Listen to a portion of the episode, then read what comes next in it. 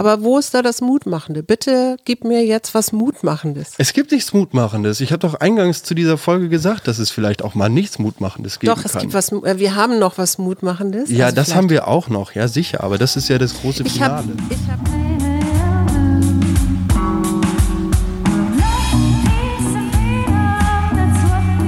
wir, Arbeit, Leben, Liebe. der Mutmach-Podcast der Berliner Morgenpost. Herzlich willkommen zu Wir, dem Mutmach-Podcast der Berliner Morgenpost. Am Mikrofon Paul Schumacher gegenüber meine Mutter. Hallo? Hallo Mama. Hallo Paul. Hallo Susanne Schumacher. Und heute in dieser Sendung reden wir über ein Thema, mit dem ich auf dich zugekommen bin, weil ich da gerne drüber sprechen wollte, weil mich in der letzten Woche drei Trigger an dieses Thema erinnert haben. Und diese drei Trigger waren Hunde, Johnny Depp Okay. und absolute Machtlosigkeit. Das Thema soll Strafe sein. Aber Ein- auch Belohnung hoffentlich, oder? Auf jeden Fall auch Belohnung. Du, du kamst mir direkt damit, dass, dass dir die mutmachende Komponente in diesem Strafthema fehlt. Ja. Für mich ist die erste mutmachende Komponente, dass das Thema Hunde und Hundeerziehung, das durfte ich am Wochenende relativ hautnah miterleben. Meine Partnerin hat dort für Freunde Hunde gesittet und auch gleichzeitig noch einen Neubau gesittet in den Outskirts of Berlin, in der Berliner Vorstadt. Umland? Genau, im, im Umland, also noch, ich glaube C-Bereich. Also man kommt gerade so mit dem letzten BVG-Ticket irgendwie hin. Oder B-Bereich, ich weiß es gerade gar nicht mehr. Auf jeden Fall ging es um eine junge Golden Retriever-Dame, die Frieda. Und die Frieda war ein unglaublich süßer, liebenswerter, bisschen vertrottelter Golden Retriever. Mhm. Also verzüchtet. Nee, ah, nee, nee, ja, vielleicht doch, vielleicht so ein bisschen inzestuös jetzt über die, über die äh, Jahrhunderte hinweg. Genetische. Wo der, ja, wo, genetische Bottleneck-Entwicklung, Ja. die da stattgefunden hat, vielleicht. Aber das ist ja auch alles gar nicht das Thema. Nee. Es ging mir darum, dass Hunde durch Belohnung lernen. Mhm. Und ich habe da so verschiedene Ansätze auch von, von Freunden oder Leuten, Das die kleine sich Leckerli in der Tasche. Genau, das kleine Leckerli in der Tasche. Wenn ich in die Hundepfeife puste, dann kommst du her und dann gibt's auch ein besonderes Leckerli, um dich daran zum Beispiel zu gewöhnen, dass du diese Hunde auf diese Hundepfeife hörst. Und auf der einen Seite finde ich das so ein bisschen gemein, weil dem Hund natürlich damit vorgegaukelt wird, dass jetzt jedes Mal, wenn ich in diese Hundepfeife puste, dort ein Leckerli auf mich wartet. Ja. Das mag vielleicht jetzt im ersten halben Jahr des Trainings auch der Fall sein. Irgendwann wartet da dann kein Leckerli mehr, sondern vielleicht ein leichtes Tätscheln des Kopfes oder so. Meine Frage an dich als Psychologin rund um dieses Thema Strafe sich entwickelnd ist, was ist besser? Strafe oder Belohnung? Gibt's da Bezieht sich überhaupt das jetzt auf Hunde oder auf Menschen? Ich, ich glaube generell auf, auf äh, zu, zu erlernendes Verhalten oder vielleicht Weil auch auf Verhalten in einer Gruppe, in einer Gesellschaft, Ja. weil der Hund sich natürlich auch immer, also dich als Alpha auf der einen Seite anerkennen soll, Mhm. aber auf der anderen Seite natürlich im, im Familienkontext immer noch eine, eine ganz gesonderte Rolle Mhm. einnimmt. Also ja, vielerorts ist er Familienmitglied, aber trotzdem ja immer noch kein Mensch. Ja, also ich, ich glaube, da, da muss man einen Unterschied machen zwischen Menschen. Also es gibt ja manchmal auch Eltern oder manchmal, ich, ich, ich nehme mich da gar nicht aus, äh, die dann sagen, also wenn du jetzt schön durchschläfst, dann kriegst du am nächsten Tag ein Überraschungsei oder wenn du eine gute Note nach Hause bringst, für, für zwei, für eine zwei gibt's was weiß ich, drei Euro und für eine eins fünf Euro oder irgendwie so. Ne? Das finde ich lustig. Das habt ihr erst mit Fritz eingeführt. Ne? Ich habe da gar nicht so viel Kohle gesehen, obwohl ich, beste, obwohl ich wesentlich bessere Noten hatte. Du warst halt nie, du, du, du hast halt immer gut funktioniert und dein Bruder mal eine Weile nicht. Das, Ei, ei, ei. Äh, nee, aber tatsächlich ist es so, wenn Kinder sich an Belohnungen gewöhnen, Mhm. dann musst du irgendwann mehr bieten. Mhm. Und das, was natürlich passiert ist, die lernen, im Außen kommt immer die Belohnung. Mhm. Hat auch ein bisschen was mit Motivation zu tun. Jetzt sind wir wieder bei der intrinsischen Mhm. Motivation, also die, die von innen kommt, das, was ich selber mache, und dann gut gemacht habe, das ist ja auch eine Form von Belohnung, weil dann wird Dopamin ausgestoßen, dann fühle ich mich einfach besser. Mhm. Und deswegen muss man bei, also bei, wenn man Kinder jetzt mit an Belohnungen gewöhnt, so ein mhm. bisschen darauf achten, dass sich das nicht so verselbstständigt. Also dass aus dem kleinen Gummibärchen nicht irgendwann der große Batzen Geld wird, damit das Kind überhaupt funktioniert. Mhm. Aber wie kann sich denn sowas nicht verselbstständigen, wenn wir heutzutage in einer digital vernetzten Welt leben, wo das kleine, der kleine Dopaminbump ja. hinter jedem Instagram-Like, hinter jedem Kommentar, hinter, hinter allem, irgendwo kann ich mir meine kleine Belohnung und mein ja, kleines ja, bisschen Validierung herziehen. Genauso, genauso funktionieren diese Social-Media-Plattformen. Das, das könnte dir dein Vater jetzt wahrscheinlich besser erzählen, weil der hat ja ein Buch darüber geschrieben. Aber genauso, ja, weil es immer wieder so ein kleines Dopamin-Ding Ne? Da, du mhm. wirst so ein bisschen angefixt, also das Belohnungssystem im Gehirn wird angesprochen dann. Mhm. Das, äh, das ist natürlich nicht schön, aber das ist, hält dich dann lange am Handy oder auf, am Computer. Im Loop. Mhm. Im Loop, genau. Und gleichzeitig werden ja aber diese Medien, um jetzt den krassen Bruch rüberzumachen, gleichzeitig werden diese Medien ja aber auch als, als Strafinstrument eingesetzt. Mhm. Und ich hatte eingangs erwähnt, dass Johnny Depp der zweite Trigger ist, ja. mit dem ich heute zu diesem Thema Strafe um die Ecke kommen will. Und dabei geht es mir momentan um den Gerichtsprozess, den er mit seiner inzwischen meiner, also ich weiß gar nicht, ob es noch um die Scheidung geht. Oh Gott. Doch, ich glaube, ähm, ja, es, es geht, geht gerade um, um die Scheidung. Oder ähm, auch und, und ob er nun gewalttätig war in der Ehe oder nicht. Genau. Und mhm. ob sie nicht vielleicht sogar da mit ihrer ersten Klage gegen ihn aufgrund von häuslicher Gewalt mhm. eine Lüge in die Welt gesetzt hat. Mhm. Weil auch aus verschiedenen Quellen, und das ist dann so aus dem sozialen Umfeld der beiden während dieser Zeit, irgendwie klar wurde, dass diese Verletzung hat niemand mitgekriegt. Ja, ja, und Vanessa Paradise ist ihm da ja auch wohl noch zur Paradis Seite. heißt sie, glaube ich die ist ihm ja wohl auch zur Seite gesprungen und hat gesagt, er ist nie gewalttätig geworden bei mhm. uns. Also der hat vielleicht ein Alkoholproblem, aber der mhm. hat nie irgendwie mich geschlagen oder sowas. Ja. So, und was mich da so interessiert hat an, an diesem Thema und auch im Zusammenhang mit Strafe, wenn es jetzt um diesen Strafprozess geht, ist, dass anfänglich ging es durch die Medien Johnny Depp der Frauenschläger. Mhm. Es wurde dieses alte Narrativ, oder was heißt dieses alte? Männer sind größtenteils die Straftäter auf diesem Planeten. Ja. Ähm, gerade wenn es auch um das Thema häusliche Gewalt geht. Das heißt, prinzipiell hat die Frau dort vielleicht vor Gericht einen, sagen wir mal, einen unsichtbaren Bonus wenn es darum geht, den Mann ein häuslicher Gewalt zu bezichtigen. Mhm. Auch wenn ich dann das Ganze mit einem vielleicht auch gestellten Foto irgendwie belegen kann. Ja, ja, da laufen ja dann auch äh, bestimmte Erfahrungen ab, dass man dann automatisch annimmt und der Richter vielleicht auch, dass der Mann äh, natürlich eher aggressiv ist. Wenn man jetzt so in Gerichtsstatistiken guckt oder Gefängnisinsassen anguckt, dann sind tatsächlich neun von zehn Gefängnisinsassen tatsächlich männlich. Also mhm. Ne, das kommt nicht jetzt von irgendwo her und da spielt natürlich auch Testosteron eine Rolle und solche Dinge. Ne? Und Aggressionspotenzial, was Testosteron im Zweifel mit sich bringen kann. Genau, also wo, wann das noch gesteigert wird und gerade so in ja, Situationen, wo es gebraucht wird, wo es dann eben auch, dadurch, dass es dann vermehrt ausgeschüttet wird, eben auch mehr Aggression, ich sag mal, freisetzt. Mhm. Und es gibt ja diese, äh, man hat ja so Hooligans auch befragt, mhm. wenn die dann nach dem Spiel da die gegnerischen Hooligans traktieren. Die verabreden sich ja sogar richtig, habe ich mal Kloppen. irgendwann gehört, mhm. zum Kloppen. Die sagen, dass sie euphorisiert sind dadurch. Und tatsächlich ist das Interessante daran, dass das Gehirnzentrum bei Aggression ähnlich funktioniert oder das, was da ausgeschüttet wird, wie bei Sex und wie bei gutem Essen. Oh. Ne? Also das ist schon, das, da, da wird das Belohnungssystem, wenn du so willst, auch angeregt. Mhm. Also der Blutrausch ist quasi die Orgie, wenn nicht die Füllerei. ja, ich glaube, man kann es nicht so ganz verallgemeinern, aber es ist auf jeden Fall ein ähnliches äh, Zentrum oder um, da wird was ähnliches ausgeschüttet wie beim Sex. Hm. Du hattest gerade Gefängnisinsassen angesprochen, auf mhm. die will ich später auf jeden Fall auch noch zu sprechen kommen in diesem riesigen Thema Strafe, in unserem monothematischen Podcast heute. Einmal zurück kurz noch zu Johnny. Genau, mir fällt dazu jetzt gerade noch ein, dass die Kampflust Ne? Wir hatten ja eben gerade die Hooligans, ja. dass die eng verzahnt ist tatsächlich mit Sex und mit Territorialverhalten.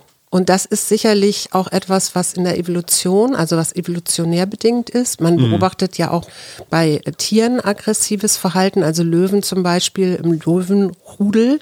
Wenn der Anführer da wechselt, dann kann das passieren, dass er die Jungen von dem alten Löwen wegbeißt, also tötet. So. Oder Schimpansen gehen richtig kollektiv los auf Artgenossen. Also da geht die ganze Horde los. Ne? Da geht es auch eben um Ressourcen, um Territorialverhalten und so weiter. Ne? Also ist die Strafe abseits von der geschaffenen menschlichen Kultur eine ökologische Konstante. Das ist auf jeden Fall, glaube ich, um die Art zu erhalten, sehr sinnvoll. Ja, also von der Fitness her Mhm. macht das viel Sinn.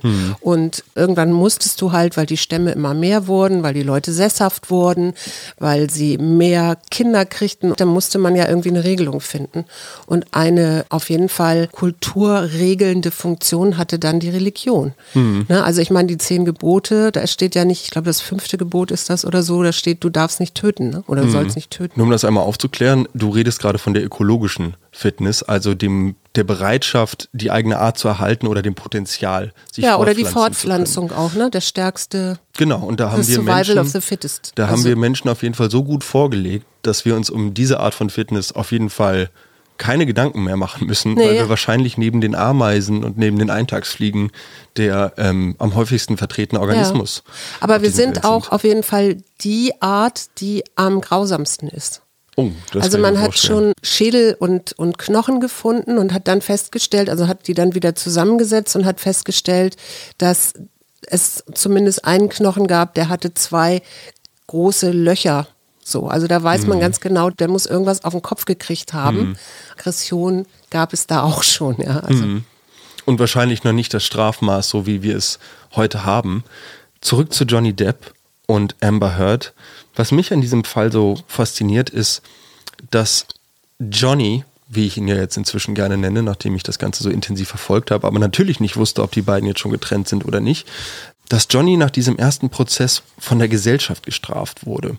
Dem sind wirklich, wirklich dicke Movie-Deals durch die Lappen gegangen, weil er auf einmal für Hollywood quasi verbrannt war. Er hatte negative Publicity und jetzt ist es halt schlecht, ein Pirates of the Caribbean oder Caribbean 6 zu drehen oder 7 oder 8 oder 12, wenn dein Captain Jack Sparrow halt irgendwie ein verurteilter Frauenschläger ist. Das macht sich nicht so gut. Was wir jetzt gerade sehen und was ich so interessant finde, ist, dass Frau Hurt und, und ihre Anschuldigungen und, und ihr Narrativ in diesem Gerichtsprozess so demontiert werden und gleichzeitig die ganze Zeit aber noch sowas mitschwingt. Und dieses, was schwingt damit? genau, und was schwingt damit? Ich rede von Pretty Privilege.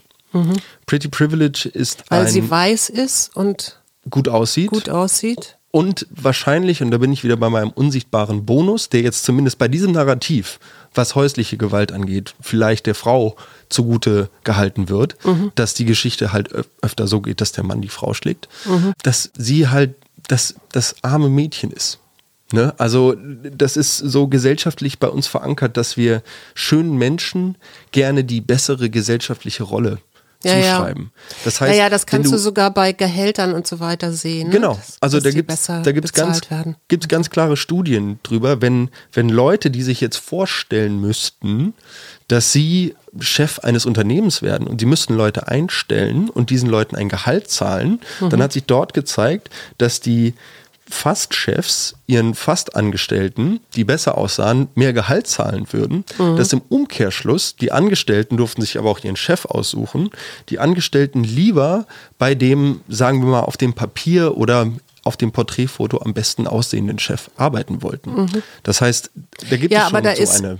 Aber da gab es noch kein, kein äh, Zusammenarbeiten mit diesem Chef, ne? Das bezog sich Nein, nein, nein, das war rein die, hypothetisch. Ja, ja, das bezieht sich dann nur auf Fotos oder so, ne? Genau, Und da, da versuchen sie an äußerlichen Merkmalen abzuleiten, was dieser Chef, was diesen Chef vielleicht ausmacht. Und wenn dann Erfahrung dazu kommt, dann würde wahrscheinlich jeder irgendwie einen anderen Chef bevorzugen, der keine Ahnung fair ist und äh, fair bezahlt. Ahnung vom Fach hat und so weiter. Genau. Ja.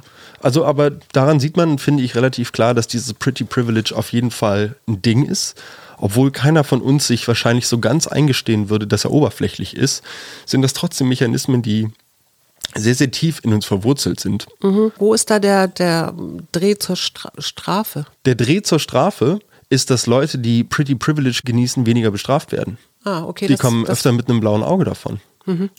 Meine persönliche Erfahrung mit, mit Pretty Privilege war, war folgende, die ist vielleicht ein bisschen verdreht, aber zeigt vielleicht doch den, den Ernst der Lage etwas. Es ist einige Jahre her, ich war eingeladen auf eine Geburtstagsfeier von der besten Freundin von jemandem, den ich noch nicht so lange, noch nicht so intensiv kannte. Sprich, ich war da natürlich auch vor Ort mit einer Menge fremder Personen in einer Bar. Und es wurde später, es wurde später, es wurde viel Alkohol getrunken. Irgendwann wollte die Bar zumachen. Das war vor Corona, als man noch unbeschwerterweise in Bars ging. Die Bar sollte geschlossen werden und der Manager kam auf uns zu und äh, sprach so im weitesten Sinne die Gruppe an und sagte, es hätte sich jemand auf der Herrentoilette übergeben. Das sei vor einer Stunde noch nicht da gewesen. Wir waren seit einer Stunde die letzten Gäste im Laden. Es kann nur ein jemand aus der Gruppe gewesen sein. Keiner der Herren fühlte sich irgendwie zuständig dafür. Ja. Und der Manager verlangte nun laut Hausordnung 50 Euro für die Beseitigung von, von eben jedem Malheur. Habt ihr mal geguckt, ob das wirklich da war? Ja, es war wirklich da. Er bot an, entweder die 50 Euro zahlen zu lassen oder Sauber machen. oder sauber machen. Genau. Und es, es floss den ganzen Abend viel Alkohol. Wie gesagt, ich war eingeladen, ich musste nichts bezahlen. Es, es standen einfach Flaschen auf dem Tisch. So, es war eine doch relativ anscheinend Dame aus gut betuchtem Elternhaus, die dort gefeiert hat. Ich, ich hatte wenige Worte mit ihr an diesem Abend gewechselt. Die Dame war jung und gut aussehend und hatte eine große Entourage von jungen Männern um sich geschart. Ich war von einem Kumpel mitgenommen worden, weil wir Lust hatten, was zu erleben in der Stadt. Und nun entbrannte ein Streit, weil die Dame sich weigern wollte, nachdem den ganzen, also nachdem die Tischrechnung wirklich ein Vielfaches dieser 50 Euro war, Ja. Wurde sich geweigert, diese 50 Euro zu bezahlen. Es ging hin und her und hin und her und ich hatte ja letztens auch gesagt, ich bin nicht derjenige, der in Bars oder Restaurants irgendwie für Aufstand sorgen will. Nein, ich habe selber in der Serviceindustrie gearbeitet. Das sind mit Abstand die schlimmsten Kunden, die einem den Job noch schwerer machen, als er eigentlich schon ist. Und deshalb habe ich mich als Paul damals irgendwann bereit erklärt, mit einem Mob runterzugehen und das Erbrochene von der Toilette zu entfernen. Das habe ich gemacht, habe danach den Wischmob oben abgegeben, habe mir bei dem Manager ewige Dankbarkeit gesichert, bin rausgegangen und wurde von der jungen Dame ins Gesicht geschlagen. Weil sie das Gefühl hatte, du hast ihre Kompetenz ja, irgendwie hin ich hätte sie untergraben, ich sei untergraben. ehrenlos, ich sei irgendwie, das, das würde sich nicht schicken, dass man sowas macht. Warum machst du sowas? Du bist dreckig, du bist wie auch immer. Ich wurde wiederholt ins Gesicht geschlagen. Mhm. Man muss dazu sagen, es waren natürlich viele Leute sehr angetrunken. Mhm. Ich bin nicht auf die Idee gekommen, mich selber zu verteidigen. Das Spannende war, als ich anfing, meine Stimme zu erheben Ja. oder lauter zu werden, da fingen die Jungs an, der jungen Dame beizuspringen und sich neben sie vor mich zu stellen. Das heißt, ich, mir, ich, mir waren die, ich wusste gar nicht, wie mir passiert. Ich werde bestraft für etwas, was ich nicht verbrochen habe. Ja. Das Erbrochene, auf, das Verbrochene auf der Toilette. Und trotzdem kriege ich draußen die Schellen. Also da hat für mich überhaupt nichts mehr zusammengepasst. Und dann konnte ich nicht mal meinem, meinem Ärger oder meiner Wut Luft machen, Ja. weil auf einmal ein Urwald von Oberarmen vor mir stand, durch den ich auch wahrscheinlich beim besten Willen nicht durchgekommen wäre. Warum hätte ich auch? So. Und was also, hast du dann gemacht? dann bin ich wutentbrannt von dannen gezogen. Also was soll ich dann noch machen? Dann Mhm. Ja. entferne ich mich von solchen toxischen Menschen. Ja. So, und das war mein Pretty Privilege. Mhm. Dort ist jemand damit weggekommen. So. Was hättest du erwartet oder was, was hättest du besser gefunden für eine Reaktion? Ich hätte besser gefunden, wenn man einfach, die 50 Euro bezahlt hätte. Ja. Verdammte oder einfach Axt. Danke auch sagt, wenn du sowas Ja, machst. ne? oder einfach sagt, Mensch, danke, dass du das weggemacht hast. Ich war echt nicht mehr in der Lage, mir war das zu eklig. Das sind Mhm. alles Gründe, mit denen ich was anfangen kann. Aber bestraf mich doch nicht dafür. Nee, genau. Was soll das? Ja. Kann ich nicht viel zu sagen. Das Also ist so meine Am- Amber Heard Johnny Depp Story. So, Ach so, und dann man triggert würde, dich sowas auch Ja, natürlich. Mhm. natürlich, sicher. So, und, und man würde ja, also nie, ich hatte nie eine Beziehung zu dieser jungen Dame, wie, wie Johnny und Amber sie hatten. Mhm. Aber es, es zeigt mir einmal mehr, dass man einer Frau, würdest du Amber Heard, eine blonde, bildhübsche Frau vorstellst, würdest du dir vorstellen, dass die ihrem Ehemann zur Strafe auf seine Seite des Bettes kackt? Kacken? Ja. Nö, also ich, es stimmt nicht. Nein, ich kann mir alles vorstellen. Ich kann mir in so einem emotionalen Kriegsschauplatz wie Beziehungen das manchmal sind, in Wohnungen, wo man privat ist und vielleicht der Angetraute auch ein Glas Bier zu viel getrunken hat und ich selber vielleicht ein bisschen viel, keine Ahnung, Sekt getrunken habe oder sowas. Ich kann mir echt alles vorstellen. Also ich kann genauso gut, es gab ja lange, lange Zeiten, wo man äh, so unter der Hand gesagt hat, es gibt auch Männerhäuser, also Frauenhaus, ne? Geprügelte Frauen oder geschlagene Frauen, die dann dort äh, Zuflucht finden. Und dann wurde so unter der Hand erzählt, ja, es gibt aber auch Männerhäuser. So. Und das war irgendwie so ein bisschen komisch, weil keiner sich vorstellen konnte, dass Frauen halt auch mal die Hand ausrutscht. Ja, und, und weil der Mann, der von seiner Frau geschlagen andersrum, dass es auch mal andersrum sein kann. Ne? und der Mann, der von seiner Frau geschlagen wird, der wird ja im Zweifel noch von der Gesellschaft geächtet. Mhm. Von den umliegenden Männern, die sich denken, was ist das denn für ein Waschlappen? Mhm. Der lässt sich von seiner Frau schlagen. Okay. Wie kriegen wir jetzt die Kurve zum Mut? Weiß ich nicht, sag's mir. Wir haben ja was Mutmachendes jetzt gerade, weil Deutschland sich ja jetzt doch tatsächlich verordnet hat, Panzer jetzt doch in die Ukraine zu schicken. Also jetzt irgendwie auch zu sagen, stopp mal, also nach den ganzen wirtschaftlichen Sanktionen machen wir es jetzt doch und sagen, hier, wir springen bei und die brauchen großes Gefährt, also kriegen sie das? Ich glaube, dass wir uns damit selber bestrafen, um in, in diesem Narrativ zu bleiben. Na, ich habe gestern einen Podcast gehört, wo Marina Weißband, die ja Ukrainerin ist, die ist auch jüdisch, die lebt jetzt hier in Deutschland, die ist bei den Grünen, sagt, das Einzige, was aus ihrer Sicht hilft, Putin irgendwie zu stoppen, ist mit den gleichen Waffen zu schlagen. Also da irgendwelche Gespräche, auf irgendwelche Gespräche zu hoffen und äh, demokratisch irgendwie abzustimmen, das passt alles nicht und das hilft alles nicht. Das Einzige, was der versteht, ist Sieg oder Niederlage. Also haben die Ärzte damit recht, dass Gewalt gegen Gewalt erzeugt. Jedenfalls in dieser Konstellation, ja. Selbst Habeck sagt, Pazifismus ist im Moment nicht angesagt. Wir müssen uns wehren oder es, die Ukraine muss gewinnen und die muss sich wehren. Und was ist, wenn der russische Verteidigungsminister davon spricht, dass solche Waffenlieferungen im großen Stil bestraft werden müssen und dass damit tendenziell Ja, Waffenkonvois und Waffenlieferungen auch als Ziele freigegeben werden fliegen für wir, die, fliegen wir hier alle in die Luft. für die russische Armee? Ja, aber damit bestrafen wir es letzten Endes selbst. Für mich ist ganz klar die Frage, es ist doch, also Aber willst du die ganze Zeit immer kuschen, kuschen, kuschen und sagen, ja, der macht das schon nicht und äh, wir dürfen uns da nicht einmischen? Nein, so? absolut nicht. Aber es wird letzten Endes darauf hinauslaufen, dass man dem guten Wladimir irgendwann sagt, hey, du darfst da unten diesen lustigen Streifen zur Krim haben, aber den Rest von der Ukraine kriegst du nicht. So, und ich glaube, dass es darauf hinauslaufen wird, dass er sich irgendwann damit zufrieden Naja, geben das, muss. was ich glaube, was sein Ziel im Moment ist, ist einmal den Osten und den Süden. Dann kommt er nämlich auch an die besetzten Gebiete in Moldawien. Und in Moldawien sind auch russisch besetzte Gebiete. Und dann hätte er so einen richtig schönen Ring und hätte guten Zugang zum Schwarzen Meer. Und die Ukraine würde ziemlich arm aussehen, weil die tatsächlich im Osten ihre Häfen brauchen, auch für, für die Weizen, um den Weizen zu transportieren, unter anderem nach Afrika.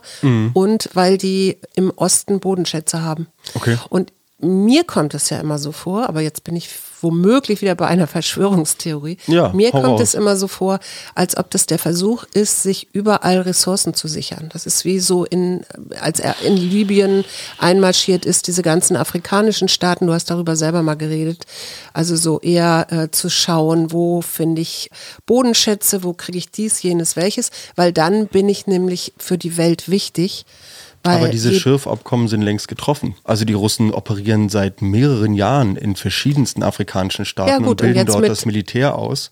Unter anderem auch in Mali, wo wir mit der Bundeswehr in zwei Missionen unterwegs sind. Ja, ja. Wo wir gerade das malische Militär für eine russisch gestützte Regierung ausbilden. Also das muss man sich mal irgendwie geben. So, Mhm. die haben da Schürfrechte.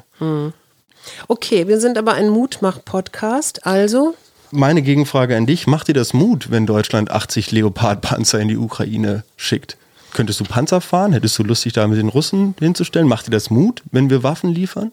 Nee, Mut macht mir das natürlich nicht, weil ich an die vielen, vielen unnötigen Menschen denke, die dabei umkommen werden. Also das ist ja mit Ansage eigentlich. Und ich meine, zum Beispiel diese ganzen Atomraketen, die man ja auch, also Kalter Krieg und so, da ging es ja wirklich, ich habe eine Atomrakete, du hast eine und wir bauen die gegeneinander auf und wenn du auf den roten Knopf drückst, drücke ich auch auf den roten Knopf. Ne? Mhm. Also das, ich finde das alles so rückwärts gerichtet und das, äh, das, das macht mich so traurig und gleichzeitig denke ich, ja gut, vielleicht muss es nochmal so eine entscheidende Schlacht geben, damit wir oder damit der Mensch global gesehen anfängt zu denken. Und also befürwortest du den Dritten Weltkrieg? Nein, ich bef ach Quatsch. Ich befürworte doch nicht den Dritten Weltkrieg oder so. Ich, es kann ja auch passieren, dass irgendwann an einem Punkt, also dass du wirklich irgendwann Armee gegen Armee und die Russen sollen ja schon über 15.000 Tote haben, inklusive mehrerer Generäle. Mhm. Dass irgendwann, dass das vielleicht der, das Kalkül des Westens ist, zu sagen, okay, wir packen da neue Waffen und noch mehr Waffen und Waffen und Waffen, bis du so einen ganzen Berg, also ich stelle mir ja. das mal so bildlich vor, hast so, dass aber das ist irgendwann die russische, Kalkül. ja, dass das irgendwann die russische Armee oder beziehungsweise dass irgendwann äh, es heißt, okay, wir haben einen Patt. Genau deshalb ist Lavrov ja so deutlich geworden, weil genau das von amerikanischer Seite aus gefallen ist. Mhm. Wir werden die Russen kaputt machen. Mhm. So. Ja, das ist das Problem für mich ist tatsächlich, dass wir so als Europäer so dazwischen hängen. Ne? Also wir werden nicht ernst genommen von Russland. Hm. Ich glaube auch tatsächlich, oder ich glaube das nicht nur, sondern es gibt ja sogar eine Studie dazu, die gezeigt hat, wie russische manipulative Dinge in einzelne Länder gestreut werden, also wie auch zum Beispiel Nachrichten über Social Media, über Facebook und so weiter gestreut werden und absichtlich auch Unruhe geschürt wird, mhm. um Regierungen unsicher zu machen, um Länder unsicher zu machen. Und das finde ich, das finde ich in Wirklichkeit noch viel, viel schwieriger, weil es immer mehr in die Spaltung geht. Mhm. Und die Frage ist ja, wie kommen wir wieder in das Zusammen, in das Wir? Mhm. Apropos Spaltung der Gesellschaft, damit komme ich auf meinen letzten Punkt zu sprechen. Du hattest vorhin das Wort schon einmal fallen lassen, Gefängnisinsasse. Mhm. Dabei möchte ich jetzt zuerst einmal auf das deutsche Gefängnissystem eingehen. Den deutschen Steuerzahler kostet ein Insasse am Tag 137 Euro. Mhm. Das geht aus einem Bericht der ARD des letzten Jahres im Mai hervor. Ungefähr legen wir jetzt 30 Tage im Monat zugrunde, sind das 4110 Euro im Monat. Dafür, dass ich jemanden vorbestraftes und ich rede jetzt von Leuten, die mit einer Geldstrafe vorbestraft wurden und diese nicht bezahlen konnten. Mhm. Also diese mhm. Geldstrafe durch Freiheitsentzug mhm. als Strafe, als, als Lerneffekt. Ich weiß nicht, was das für ein Lerneffekt sein soll, aber durch Freiheitsentzug müssen sie diese Geldstrafe abstottern. Ja. Erstens, was ist da mit den Schuldigern gegeben. Also die Weiß kriegen ja nicht. ihr Geld auch nicht zurück dadurch, dass sie, dass man jemanden einbuchtet und ihm dadurch quasi die Möglichkeit nimmt, diese Schulden aktiv in einem gesellschaftlichen Leben durch selbstständiges und wirtschaftliches Handeln irgendwie abzubauen. Mhm. Gleichzeitig bestrafe ich jemanden und brandmarke ihn damit, dass mhm. ich ihn ins Gefängnis stecke, weil er auf einmal einen Eintrag in seiner Akte hat und es danach umso schwerer für ihn wird, sich zurück in die Gesellschaft ein eingliedern zu lassen, tatsächlich mhm. durch einen Arbeitgeber und irgendwie eigenständig und wirtschaftlich zu handeln. Mhm. So, das heißt, nicht nur kostet uns ja, ja, alle also diese Insasse ja pro Tag, sondern wir produzieren damit am Ende der Kette auch ein vermutlich nicht so ertragsfähiges Mitglied der Gesellschaft erneut, obwohl uns ja daran gelegen sein sollte, dass dieser Mensch wieder in vollem Umfang eingegliedert wird. Naja, nun gibt es ja auch dann Programme. Also es ist ja nicht so, dass da jemand nur den ganzen nicht, Tag sitzt, sondern kann, du kannst ja da auch, du kannst sogar im Gefängnis erstens noch Geld verdienen, etwas ja, lernen, Gold verdienen, irgendwas. weiß ich nicht ja, kannst du auch noch. Ich, ich sehe deinen Punkt, aber es dauert, bis jemand im Gefängnis ist. Das, das passiert nicht sofort. Ach echt? Erstmal kriegst du eine Bewährungsstrafe, äh, bevor du äh, im Gefängnis landest. Wie, wie war das mit Schwarzfahren zum Beispiel? Erschleichen von Leistung? Dadurch, dass die das Bahn. Das musst du auch mehrmals machen, bevor du im Gefängnis landest. Sicher, ich bin schon mehrere Male in Berlin schwarz gefahren. Anscheinend noch nicht oft genug. Weiß ich nicht, aber du hast dann vielleicht auch irgendwann immer mal wieder deine Fahrkarte vorgezeigt, so wie weit, also Ja, aber da steht ja nicht immer, da steht ja nicht immer Paul Schumacher drauf. Ich hatte ja zwar Monatsabos mal, aber. Okay. Also was, was lerne ich daraus jetzt? Was willst du mir damit sagen? Strafe ist kulturell verhandelbar und äh, muss auf so viele verschiedene individuelle Punkte zugeschnitten werden, ähm, dass sie in vielen Fällen, glaube ich, den eigentlichen Punkt, und zwar das Individuum daran zu erinnern, dass dort eine Verfehlung gegenüber einer größeren Gesellschaft stattgefunden hat, diese nicht eintritt. Diese nicht eintritt. Ja, also die, die der Lerneffekt. Mhm. Ja, ich glaube, das ist auch wieder relativ. Also das ist mal so, mal so. Weil es gibt Menschen, die haben da einen Lerneffekt und andere eben nicht. Also also, aber wo ist da das Mutmachende? Bitte gib mir jetzt was Mutmachendes. Es gibt nichts Mutmachendes. Ich habe doch eingangs zu dieser Folge gesagt, dass es vielleicht auch mal nichts Mutmachendes geben Doch, es kann. gibt was, äh, wir haben noch was Mutmachendes. ja, Also das vielleicht- haben wir auch noch, ja sicher, aber das ist ja das große Ich Finale. habe ich hab noch, also was mir Mut, also was heißt Mut gemacht hat, aber was ich, was mir genützt hat im Vorbereitung so ein bisschen auf diesen Podcast mit Jugendlichen, ja, die sind äh, in so einem bestimmten Alter, ähm, da kannst du sie, also ich kann das ja hier von deinem Bruder auch sagen, so bis Mittelstufe konntest du ihn nicht wirklich motivieren, Schulleistungen zu erbringen oder so. Ne? So, und inzwischen weiß man tatsächlich, da haben die Forscher untersucht, eine Gruppe von, ich glaube, 14-Jährigen bis 20-Jährigen. Und bei den 19- bis 20-Jährigen äh, hat man gemerkt, dass Belohnung und äh, Bestrafung Areale verstärkt im Gehirn, dass die also dann ihre kognitiven Ressourcen benutzen und eine Aufgabe gut lösen. Während bei Jugendlichen weder Belohnung noch Bestrafung richtig funktioniert. Und dann haben sie in den Hirnscans gesehen, dass da die Konnektivität noch nicht richtig funktioniert. Also es ist tatsächlich so, wenn ich als Mutter da vor meinem 15-jährigen Sohn stehe und sage, so jetzt lern doch bitte und setz dich doch hin und du hast nur noch drei Tage und der lernt erst am letzten Tag und dann ist die Arbeit vielleicht nicht so gut geworden und ich verzweifle, weil ich sage, wieso, es geht doch so einfach. Hm. Er muss doch nur ein bisschen früher anfangen zu lernen. Dann habe ich jetzt gelernt, okay, der kann das gerade gar nicht, weil diese Konnektivität, also diese Vernetzung im Gehirn noch nicht so stattgefunden hat, sondern das kommt dann erst tatsächlich, wenn sie ihr Abitur haben. Das so als kleiner Trost, aber das hat mich sehr getröstet, weil ich hier teilweise echt verzweifelt bin. Das finde ich lustig, weil es sich ein bisschen anhört wie ein Artikel von Eltern für Eltern, die sich gegenseitig auf die Schulter klopfen und sagen, wir können ja für die Verfehlungen unserer Kinder überhaupt Naja, wir nichts. können natürlich und so ein alles- bisschen, also geht es ja auch in die Fußstapfen von wegen, ich übertrage das, was eben meine eigenen Unsicherheiten, meine eigenen Fehler Naja, mein Ende, am Ende heißt das, dass härtere Strafen Jugendliche völlig kalt lassen. Also macht Strafen in dem Alter nicht viel Sinn. Und wie viel, wie viel Sinn macht es dann später noch? Das weiß ich nicht, das ist ja jetzt nur studienbezogen, kann ich dir nicht sagen. Ich muss nämlich dazu auch sagen, dass ich zum Beispiel das Gefängnis an sich, wenn ich das mit den Strafen, die man so aus der Menschheitsgeschichte kennt, wie zum Beispiel, weiß ich nicht, das Kreuzigen als sehr prominentes Beispiel oder das Rädern, wovon ich lange Zeit dachte, dass das was ganz anderes ist als das, was es eigentlich ist. Für diejenigen unter Ihnen, die da interessiert sind, gucken Sie sich bloß keine Bilder an, das ist ganz schön grausam. Das Exil, ins Exil geschickt zu werden, das war früher auch, das war früher auch eine Strafe Mhm. tatsächlich für Leute, die also freiwillig quasi ihre sozialen Strukturen, was heißt freiwillig, Aber gezwungenermaßen das ist ja wie Gefängnis dann, oder nicht? Naja, ist es wie Gefängnis? Also ich würde jederzeit, wenn ich mich zurückversetze und die Wahl hätte davor direkt getötet zu werden oder ins Exil zu gehen, Mhm. würde ich jederzeit ins Exil gehen. Also sicherlich mal ganz davon abgesehen, dass ich auf dem Weg Sklavenhändlern, Räubern, wem auch immer in die Hände geraten könnte. Aber die Vorstellung, dass es für Menschen so schlimm gewesen sein muss, den sozialen Lebensmittelpunkt an dem einen Ort unter den Füßen weggezogen zu bekommen, nur damit man am Leben bleiben kann und damit das eigene Leben so viel höher stellt, als das ist, was, was es eigentlich wert ist im kollektiven Menschheitsgedanken gesehen. So, das finde ich, finde ich sehr, sehr interessant.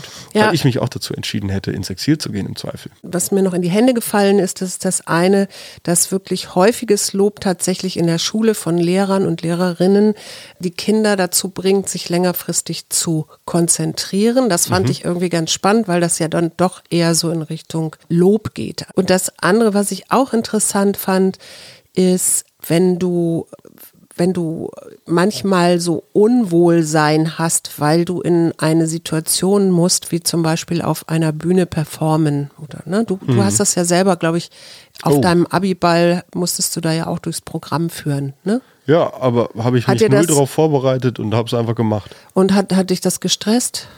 Äh, Im Nachhinein erinnere ich mich da jetzt nicht großartig als riesigen Stressabend dran. Ja, ja, gut. Ich habe mit meinem dieses- ehemaligen Trainer ziemlich viel getrunken.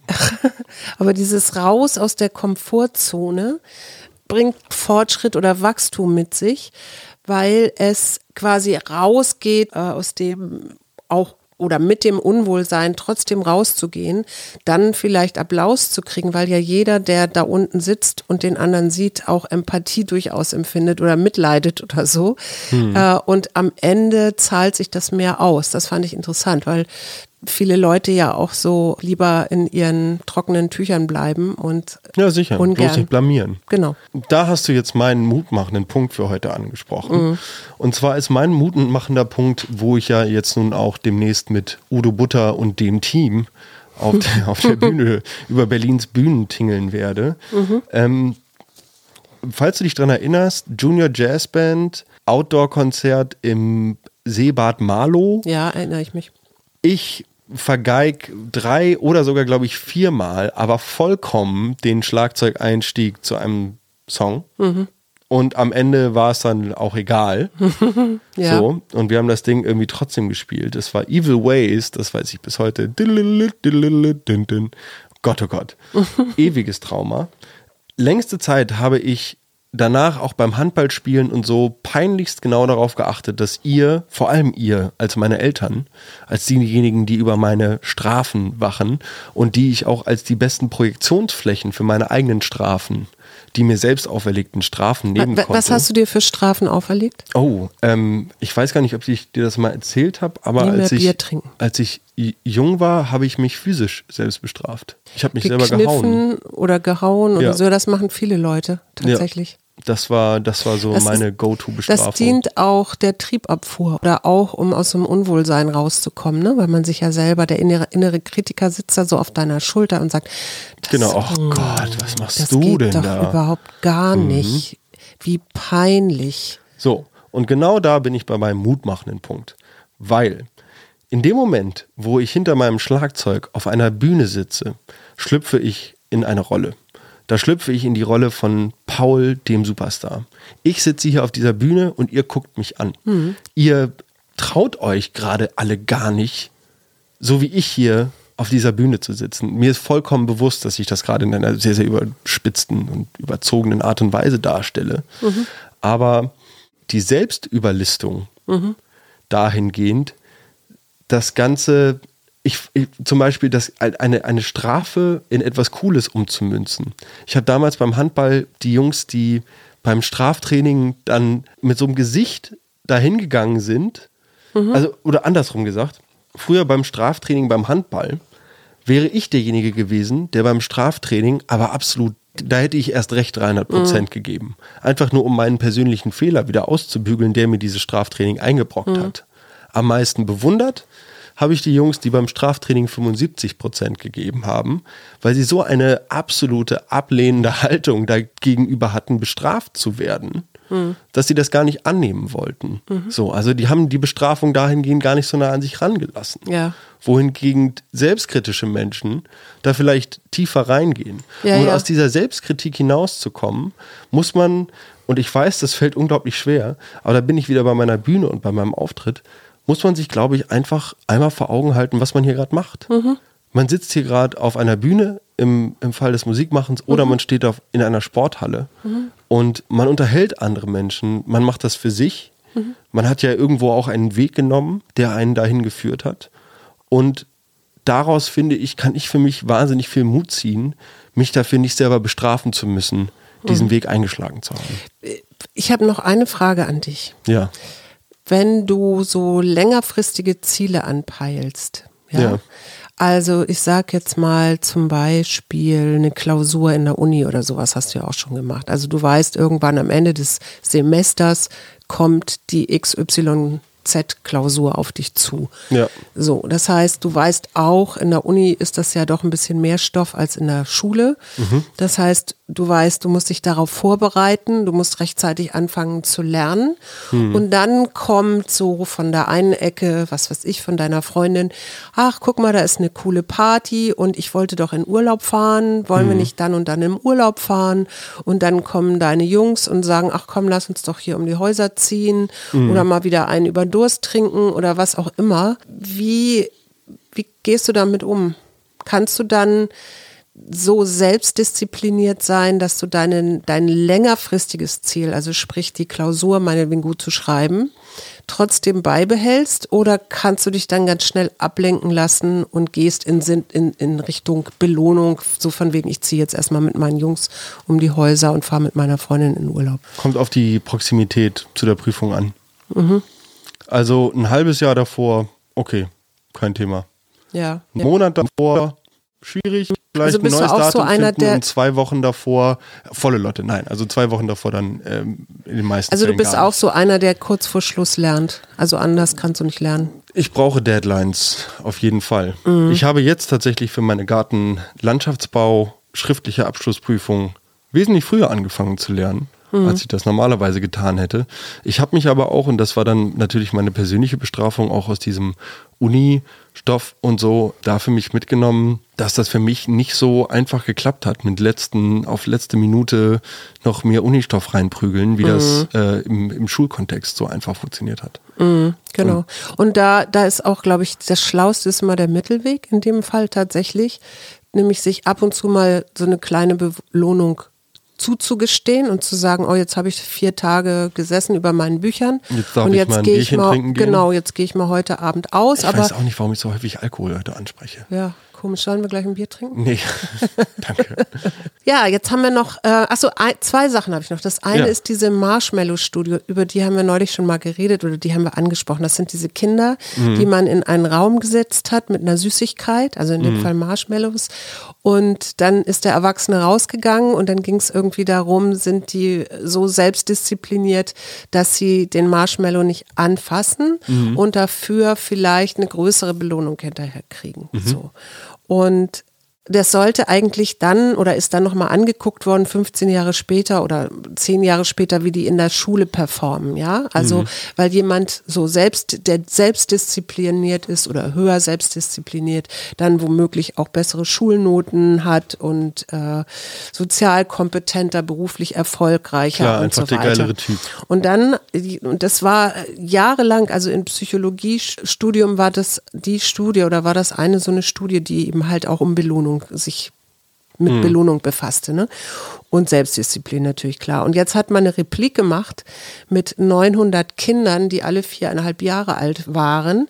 Und dann hat man 15 Jahre später nochmal geguckt, ist die Leistung wirklich so gestiegen bei denen, die da länger durchgehalten haben. Und was man da festgestellt hat, wenn du die Eltern, den Einfluss der Eltern rausrechnest, hast du keine Aussage mehr über die Leistung, weil es tatsächlich auch damit zusammenhängt, ob es Akademikerkinder, also aus Akademikerhaushalten sind, oder ob es äh, Kinder sind, die aus bildungsferneren Schichten kommen.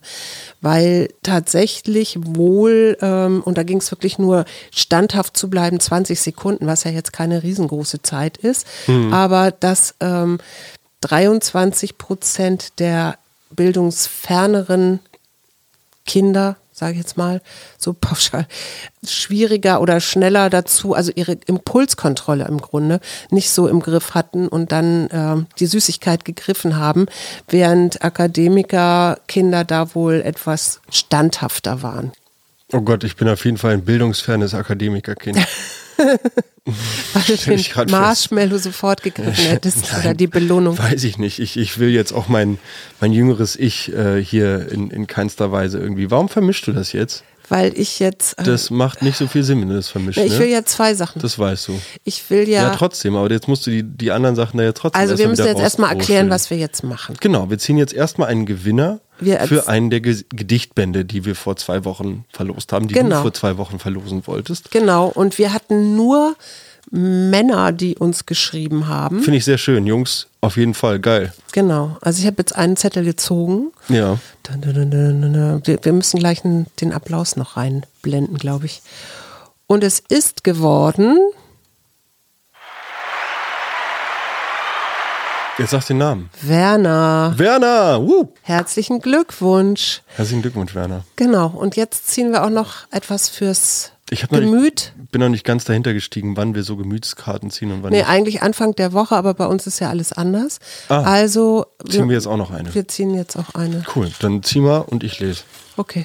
Ähm, haben wir irgendeine Intention? Also irgendwas, was wir jetzt, ach, wir wollen irgend, ich würde irgendwie gerne selbst das, bestrafen, das Gegenteil von unserem Thema heute. sondern wir wollen uns Mut machen und belohnen. Das wollte ich dich eh, das frage ich dich auch nochmal, was, was in einem anderen Zusammenhang, warum du dich so gegen dieses Thema sträubst. Ja, das ist interessant. Ne? Ja, das ist dein hab kirchlicher Hintergrund, ne? Wahrscheinlich. Mhm. Ich, äh, ich ziehe jetzt noch eine andere Karte. Nein, nein, nein, nein, nein, nein, gib mir die erste, gib mir die erste. Gehorsam, Amen, Freunde der Amen. Sonne. Ich wusste es. So, ne? Aber was sagt jetzt Gehorsam? Das finde ich. Und Strafe, ja, ja, ja. Und wir haben die ganze Zeit drüber geredet. Welcher Teil von dir bestimmt dein Leben? Achte auf dein inneres Wissen. Folge deinen tiefsten Impulsen mit Disziplin und Entschlossenheit. Ja. Dieses Buch sagt gerade, dass ich es total okay wäre, wenn ich den Marshmallow einfach mit tiefer Überzeugung total impulsiv. gutem Gewissen. Genau. Und dann wäre ich heute da, wo ich heute trotzdem noch bin. Herrlich. Super. Finde ich toll. Können wir so stehen lassen. Ich Okay, wir, wünsche ein wunderschönes Wochenende. wir wünschen ein wunderschönes Wochenende. Auf bald. Und mit wenig Strafe. Wir, Arbeit, Leben, Liebe. der Mutmach-Podcast der Berliner Morgenpost.